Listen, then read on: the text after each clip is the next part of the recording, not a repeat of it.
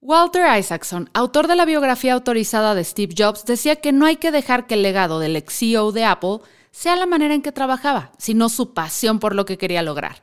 Esta frase, en el marco de revelaciones hechas en años recientes sobre la forma horrible en que trataba a sus empleados, suena como un lavado de conciencia post-mortem, algo así como separar al artista de su obra, pero tecnológico. No cabe duda que el tipo era un genio, pero sus métodos dejaban mucho que desear, igual que los nuevos iPhones desde que murió. En algún momento de su vida, el FBI lo investigó para saber si era apto para ocupar un cargo público, y basados en testimonios de amigos, conocidos y empleados, concluyeron que Jobs carecía de integridad personal, honestidad y habilidades de liderazgo. Quizás la anécdota que mejor engloba cómo era trabajar con Jobs fue cuando en el 2008 el proyecto conocido como Mobile Me, lo que después se convertiría en el iCloud, fue lanzado al público e inmediatamente recibió muchísimas quejas de los usuarios diciendo que no funcionaba correctamente. Jobs reunió a los involucrados y después de reprimirlos y gritarles por incompetentes, despidió al director del proyecto en el momento y amenazó a los que quedaron. O sea, un día cualquiera en cualquier oficina con jefes con poca tolerancia a la frustración. Hola, mi nombre es Fernanda Dudet y esto es un episodio más de Ya es lunes, el podcast de Neobox para iniciar la semana en modo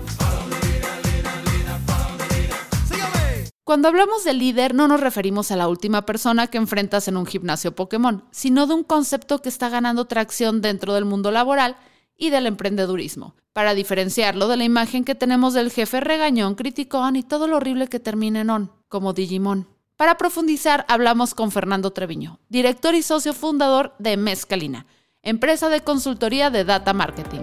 Cualquier líder, en cualquier liderazgo es básico saber el rumbo que, piensas tener y a dónde quieres llegar.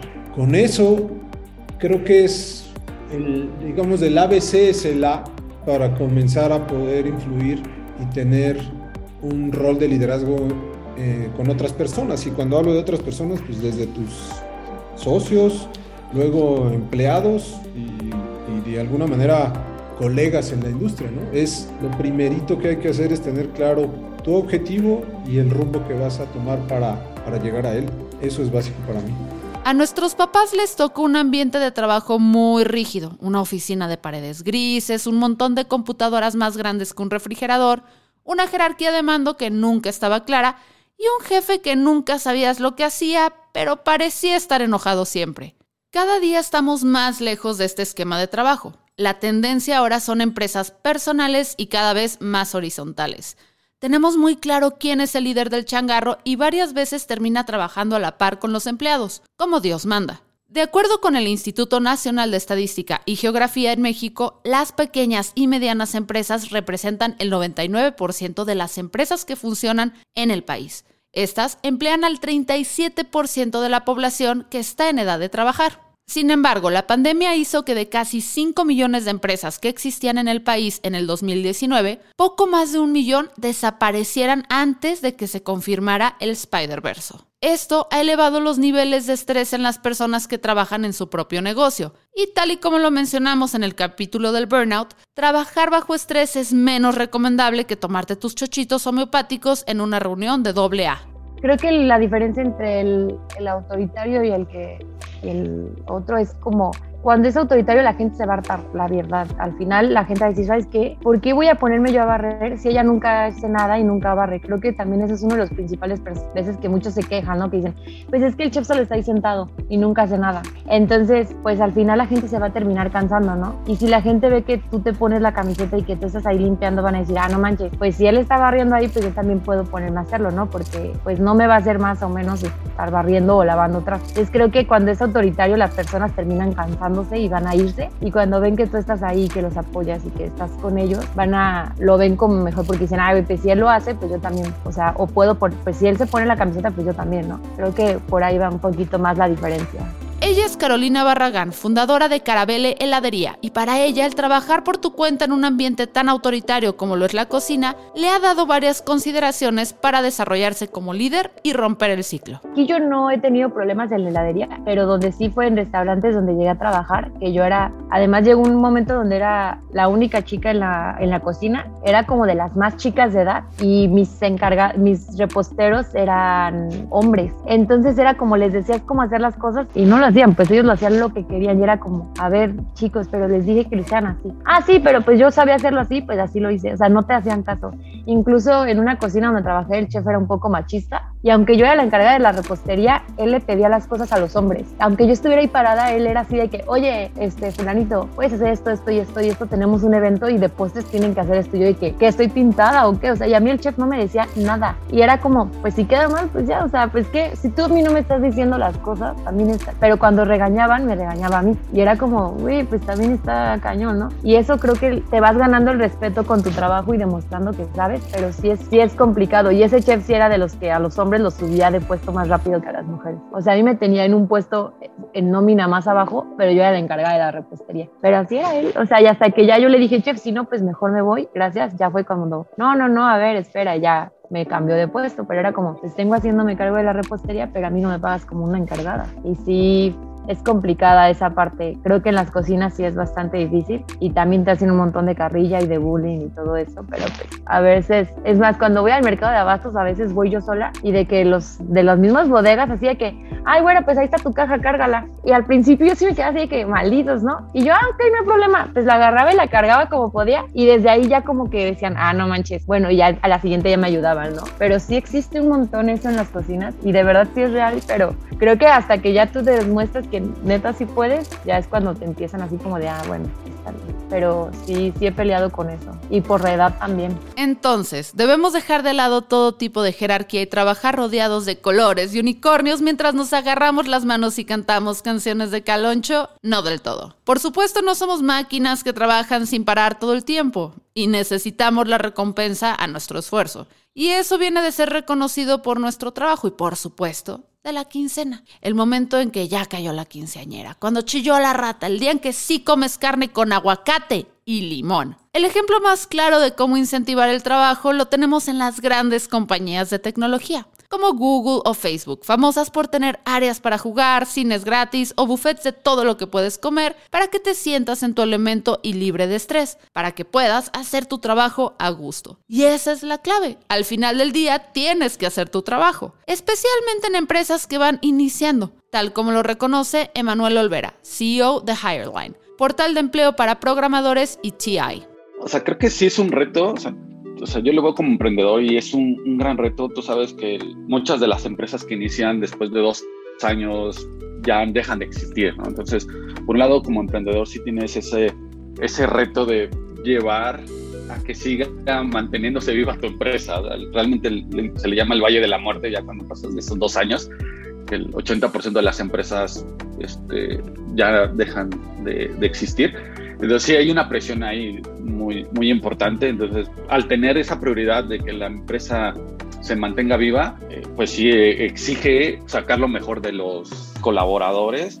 Citando el viejo mantra que pide fuerza para cambiar las cosas que se pueden cambiar, nunca es tarde para empezar por cambiar nuestros métodos de liderazgo. Es algo que se puede volver cada vez más fácil, siempre y cuando se practique todos los días. ¿Y qué significa eso? Pues mandar por mandar. Y es, yo hago y te digo que hagas esto porque quiero que hagas esto. Porque más allá de que tú adentro de ti sepas por qué lo estás pidiendo, eh, muchas veces si no tienes la capacidad de saber explicar y saber influir en los demás y sobre todo compartir el mismo sueño, la misma visión el mismo objetivo rumbo, como decíamos hace rato, si uno no tiene esa capacidad, entonces todo lo resuelve a gritos y sombrerazos y dices, bueno, si no entiendes a dónde vamos, pues cállate y hazlo, ¿no? Eso creo que a mí en lo personal la experiencia fue lo que me lo dio. Eh, entendí con el paso de los años o he entendido que mientras tu equipo, y hablando específicamente de tus empleados, tu equipo, entiendan a dónde quieres llegar y que eso ellos estén convencidos de querer llegar ahí mismo contigo o sin ti probablemente, pero comparten ese sueño o esa visión, pues es mucho más fácil y entonces las personas entienden por qué hay que hacer las cosas. Eh, y ahí puede ser ya un líder firme, eh, un líder con mucha disciplina, probablemente a veces no tan, tan amigable como muchas gentes pensarían debería de ser, pero al final del día eh, creo que cuando tu equipo sabe a dónde vas y, quiere llegar a donde tú quieres llegar, pues es mucho más simple. Eh, y, entonces eh, en mi caso el autoritarismo y los gritos y los sombrerazos se dejan a un lado. En primer lugar, tenemos que reconocer los aspectos negativos que pueden terminar con tu carrera de líder antes de iniciar. A nivel personal, los líderes que promueven prácticas egocéntricas o incongruentes hacen espacios de trabajo que están destinados al fracaso. Volviendo al ejemplo de Apple. ¿Se te ocurre otro nombre que se asocie con la empresa además de Jobs? Los más clavados puede que hayan pensado en Tim Cook o Bosniak pero estoy segura que la mayoría de ustedes no pueden reconocerlos, a pesar de que uno, de hecho, es cofundador de la empresa. Hay un reportaje que habla del estilo de liderazgo de James Cameron, director de Titanic y Avatar, entre otras. Su método incluye poner a prueba la resistencia de todo su staff, haciéndolos trabajar muchas más horas de las necesarias, dándoles tareas casi imposibles y dando críticas que rayaban en agresiones, o como yo lo llamo una tarde en casa de mis padres. En el reportaje hay un párrafo que cierra diciendo textualmente, los sobrevivientes a estos métodos tienden a sorprenderse a sí mismos entregando el mejor trabajo de sus carreras y firmando para el próximo proyecto de Cameron.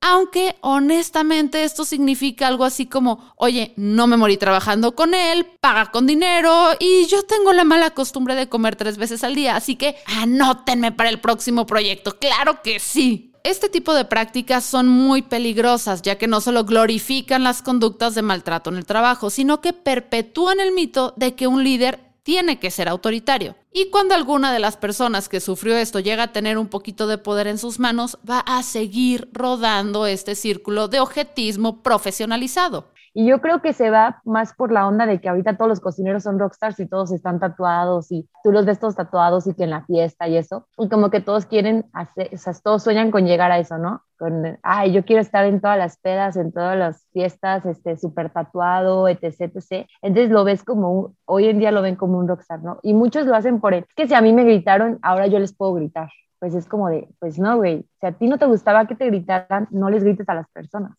¿No? Porque a mí me gritaban y yo por eso no voy a gritar y humillar a las personas. Al final es humillante y eso pues no se debe de hacer con ninguna persona. Claro, exacto, es pura repetición. O sea, yo te lo puedo decir, tengo conocidos que me dicen, ay, pues a mí me trataban así, ahora que yo puedo, pues ahora me toca a mí. Pues no, o sea, hay otras maneras de aprender, ¿no? No tienes que decirle a alguien que, perdón, pero que es un pendejo para que lo haga bien. Le puedes decir, oye, a ver, ven, te explico. Se hace así, ¿no? O sea, es muy diferente, pero creo que es más bien, creo que va más por la repetición, ¿no? De a mí me trataron así, ahora me toca a mí en vez de romper el ciclo, pues. Entonces, ¿qué sí buscamos en un líder? Pues mira, yo creo que no debería de ser diferente. Creo, yo soy una persona y aquí quiero acotar un poco que recientemente en los últimos años me he dado cuenta que hay que ser congruente. Y la congruencia es uno de los valores más complicados de, alcanzar. Eh, no me considero una persona ejemplar en la congruencia, pero desde hace algunos años he trabajado constantemente en ser la persona más congruente que podamos ser. En algún momento alguien me decía, me enseñó una escena relativamente hace poco de la película de Todo sobre mi madre, creo que se llama de Pedro Almodóvar, en donde hay una escena en donde se, hay una persona en un escenario y más o menos dice algo como eh, la felicidad se encuentra cuando uno se parece cada vez más a lo que uno soñó de sí mismo. Entonces yo creo que eso es un tema congruente porque el, problema que tenemos todo mundo, creo yo, desde un punto de vista muy personal, es que no todos somos o no todos nos parecemos a lo que queremos ser eh, por muchas circunstancias, ¿no? Eh, entonces, respondiendo a lo que me decías de que si hay hay diferentes tipos o podría haber diferentes tipos de liderazgo cara a tus empleados y cara a tus clientes. Seguramente hay ese estilo de liderazgo, yo no lo comparto, yo creo que hay que ser congruente en, con todos, hay que ser congruente con tus socios, hay que ser congruente, es decir, el mismo estilo de liderazgo y lo mismo que se transmite con tus socios, con tus empleados, con tus colegas, con tus clientes, debe de ser igual y debe transmitirse lo mismo, si no, ahí hay un falso que en algún momento va a tronar y, y eso pues no, no es bueno. La verdad es que soy más de la filosofía de no hagas lo que a ti no te gustaba que te hicieran. Entonces, eh, creo que la parte de los recursos humanos o de liderazgo es la parte más complicada que nadie te dice cuando vas a abrir un negocio, porque al final todos somos súper diferentes, ¿no? Sí, trataron horrible y yo dije, pues no los voy a tratar así, pero luego tratas de ser súper amable y unos te agarran el, o sea, les das la mano y te agarran el pie, entonces es como complicado. Pero a mí me trataban muy mal y yo cuando abrí la heladería dije, bueno, yo no quiero todo, cambiar todo eso, ¿no? Simplemente desde el seguro, aquí todas tienen su seguro, todas se les paga con su nómina al 100%, o sea, ese tipo de cosas que las cocinas a veces no pasa y que tú prácticamente sabes calentar una cocina, no vas a tener seguro, no vas a tener, este, te lo van a pagar todo muy informal, pues eh, simplemente empecé desde eso, ¿no? Aquí todas tienen su contrato, se les paga bien con formalidad, tienen su seguro, tienen todas sus prestaciones y esa es como una parte muy importante, ¿no? Porque casi casi ya sabes que al ser cocinero no vas a tener eso nunca en la vida, ¿no? O sea, yo te puedo decir que trabajé años y nunca tuve no hay que olvidar que al final del día trabajamos con personas, ya lo hemos dicho hasta el cansancio en nuestros episodios de burnout o de cultura tóxica en el trabajo, pero cuando dejamos de lado el bienestar de las personas a nuestro cargo y no les damos un momento para que se puedan sentir plenas, en dónde más va a afectar es en los resultados de nuestra empresa algo que me sirvió, pues creo que son dos cosas, me parecen que fueron buenas bases. Uno fue que yo venía de la, de la parte de recursos humanos, entonces considero que siempre me preocupé también por la persona. Entonces sé que somos 360, me refiero a tenemos un lado profesional donde tienes que cumplir tus ocho horas, llegar a tus objetivos, a tus KPIs, pero también del otro lado tienes situaciones pues, personales. Te, cuento un ejemplo. En nuestra primera contratación, ahorita que hablamos de crecimiento, fue una persona de ventas. ya teníamos el producto, pero nos faltaba llevarlo al mercado. Entonces, pues, lo primero que hicimos fue ah, contratar una persona full time de ventas, yo hacía ventas. Entonces, eh, esta persona, dos años fue pues nuestra mejor vendedora, estuvo, contratamos más personas, estuvo creciendo el equipo sin embargo, ya fue mamá, con ella lo que hicimos fue ser muy flexibles y ella actualmente, a partir de que fue mamá, trabaja prácticamente medio tiempo así con horario fijo. Después se conecta una hora, o sea, realmente ella se conecta dependiendo de sus necesidades, pero ella sigue manteniendo el performance que, tenía antes. O sea, a pesar de que hoy ya son ocho vendedores, ella sigue siendo de la que tiene un mejor performance, pero le dimos toda esa flexibilidad de que pues ella eh, en el momento que lo platicamos y lo acordamos fue, pues yo no quiero perder esta etapa de, mi hija, de llevarla al kinder, ir por ella. Entonces me, pidió el, el, que pudiéramos diseñar un horario especial y yo lo que hice fue, pues mientras se dé el resultado, lo, no hay ningún problema por, por hacerlo. Entonces esa, esa parte de tener que siempre tenemos el lado personal, eh, creo que me, hace, me, me ayudó porque vengo de la parte de, de talento de, de, personas, entonces eso lo he mantenido y, este es un ejemplo de, de varios. Hay que trabajar siempre con empatía y con sentido común. Sabemos que existen deadlines y si estás en un puesto de mando, muy probablemente sabes cuándo vienen antes que los demás. Parte de tu trabajo es saber cómo podemos dividir la carga para que no se nos venga encima el fin del mundo. Por el contrario, si trabajas en un ambiente donde constantemente hay que entregar resultados en un periodo corto, lo importante es determinar qué puedes dejar preparado para hacer más fácil la vida de tus empleados y que ayuden en futuros trabajos repentinos. Pues yo creo que es contraproducente, ¿no? Al final, no sé, es como tú les exiges y le estás así, ¿no? Exacto, como tiran pero se te olvida que al final sin ellos tú no puedes llegar hasta ese punto, ¿no? Porque tú, tú dices, ay, los exploto, los exploto y tengo más, más y más, pero el día que ellos se cansen, ¿tú qué vas a hacer sin nadie? La verdad, o sea, yo te puedo decir que ahorita sin mi equipo no podría estar aquí sentada contigo, la verdad. Entonces, pues no, yo creo que es contraproducente, pero hasta que no les toque llegar a ese punto no se van a dar cuenta. Exactamente. Sí, o sea, hasta que no les toque, no sé, la, una revolución o algo así, que todos digan, ¿sabes qué? Ya nos cansamos, nos vamos. no se van a dar cuenta de lo importante que eran esas personas que él no trataba bien. Exactamente, pues sí, es que es la verdad, o sea, si tú sin tu equipo al final no puedes hacerlo solo. O sea, yo te puedo decir, ahorita Carabel produce mucho helado y si ellos no estuvieran aquí conmigo, ahorita tengo un equipo bien padre, la verdad. somos puras chicas, pero eso sin querer queriendo, pues, pero nos llevamos muy bien todas. Y sin ellas yo no podría estar simplemente aquí sentada o tomándome un café porque tendría, o sea, al final sin ellas tú no eres nadie, pues, o la empresa no llega al lugar donde ha llegado sin esas personas. Entonces, el día que se cansen, pues ahí sí van a ver el valor de las personas, tal cual.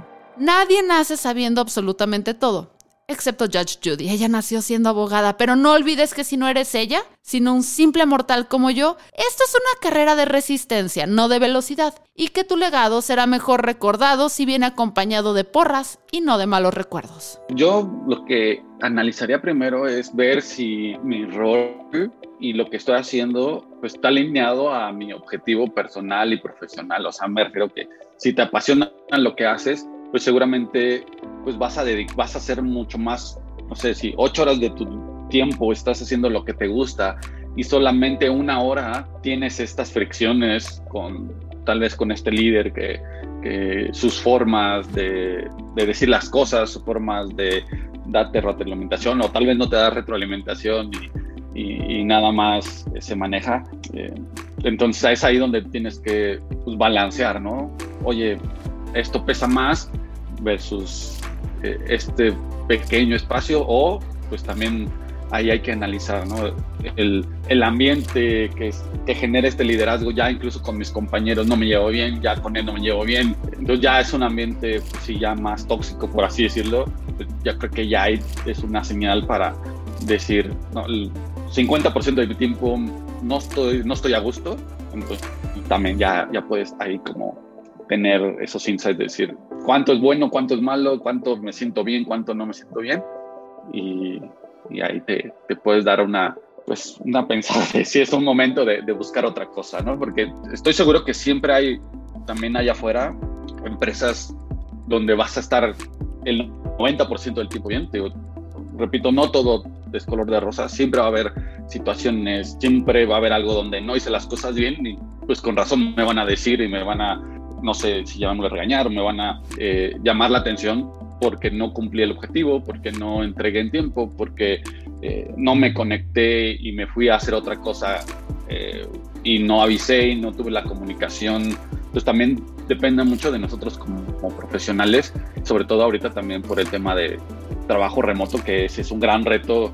liderar en, en, remoto es también otra, otro tema interesante pues creo que no trates a los demás como no te gustaría, como no te gustaría que te trataran, tal sencillo, ¿no? Creo que el respeto fomenta el respeto y si tú los tratas mal o les gritas o haces ese tipo de cosas, la gente lo va, pues no les, o sea, van a terminar yéndose o van a terminar buscando otro lugar, ¿no?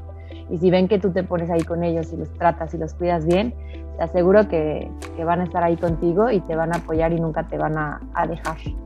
Pues mira, yo creo, yo agregaría eh, una sola cosa que lo platicábamos también hablando de que a nadie nos enseñan a emprender, eh, a emprender que es que un líder no siempre puedes, no siempre debe de tener, creo yo, un estilo fijo de liderazgo.